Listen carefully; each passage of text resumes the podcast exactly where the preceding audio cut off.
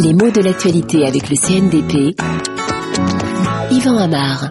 Si navire, est-ce que ça fait une flotte? Ah, Peut-être pas. Est-ce que ça fait une flottille? Bah sûrement, puisque c'est le mot qui unanimement a été employé à propos de ce convoi de six bateaux qui tentait de forcer le blocus israélien et auquel l'armée a donné l'assaut. Donc, une flottille désignerait un certain nombre de bateaux qui naviguent ensemble pour suivre la même route et parfois le même but. Alors, est-ce qu'on peut dire qu'une flottille, c'est une petite flotte?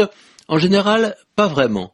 Plutôt qu'une petite flotte, c'est une flotte de petits bateaux. Comme si ce suffixe i, qui indique, on l'a compris, une idée de petitesse par rapport au mot d'origine, portait plus sur la taille de chacun des éléments que sur la taille de l'ensemble qu'elle représente, c'est-à-dire le nombre des éléments. Par exemple, on parle d'une flottille de pêche. Et pourtant, il est évident que le mot est un diminutif de flotte. Alors, ce suffixe i n'est pas si fréquent. On le trouve parfois en français, hein. faux va donner faucille, ou même on peut penser à peccadille, encore que là, Peccadille, c'est une petite faute, hein, mais la dérivation ne s'est pas faite à partir d'un mot français. Peccade en français, ça n'existe pas. Alors revenons à flottille. Il semble qu'on l'ait emprunté à l'espagnol.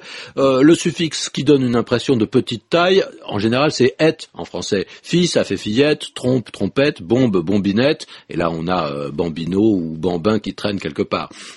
Pourquoi pas flottette D'abord, ça ne sonne pas très bien. Mais il y a peut-être une autre raison qui s'est combinée avec celle-ci.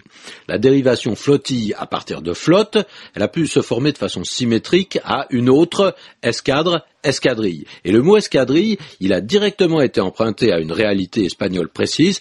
C'est ainsi qu'on désignait les bateaux envoyés par le roi d'Espagne dans l'Amérique du Sud nouvellement conquise. Donc ces deux mots, flottille et escadrille, sont restés en français et se sont appliqués à des bateaux et puis à des avions avec des sens assez particuliers. Donc l'Espagne nous a donné, bah, depuis son siècle d'or, d'autres façons de désigner un ensemble de bateaux, notamment quand ces bateaux appartiennent à la marine de guerre. On se souvient de l'armada Là, on est à l'opposé de la flottille. Hein. L'armada, qui bien sûr dérive d'armes, d'armées, euh, toujours en espagnol, évoque le grand nombre, le gigantisme, et rappelle un épisode qui n'a pas été très glorieux d'ailleurs pour les armes espagnoles. C'est celui de l'invincible armada, une immense flotte de 130 navires qui, néanmoins, fut défaite par la marine anglaise, qui était plus moderne et mieux équipée. Alors, en ce moment encore, quand on parle d'armada, on a gardé un côté un petit peu ironique et on souligne la prétention d'un gros équipage ou même d'un gros équipement quand on parle d'armada, par exemple une armada d'ordinateurs dans les bureaux.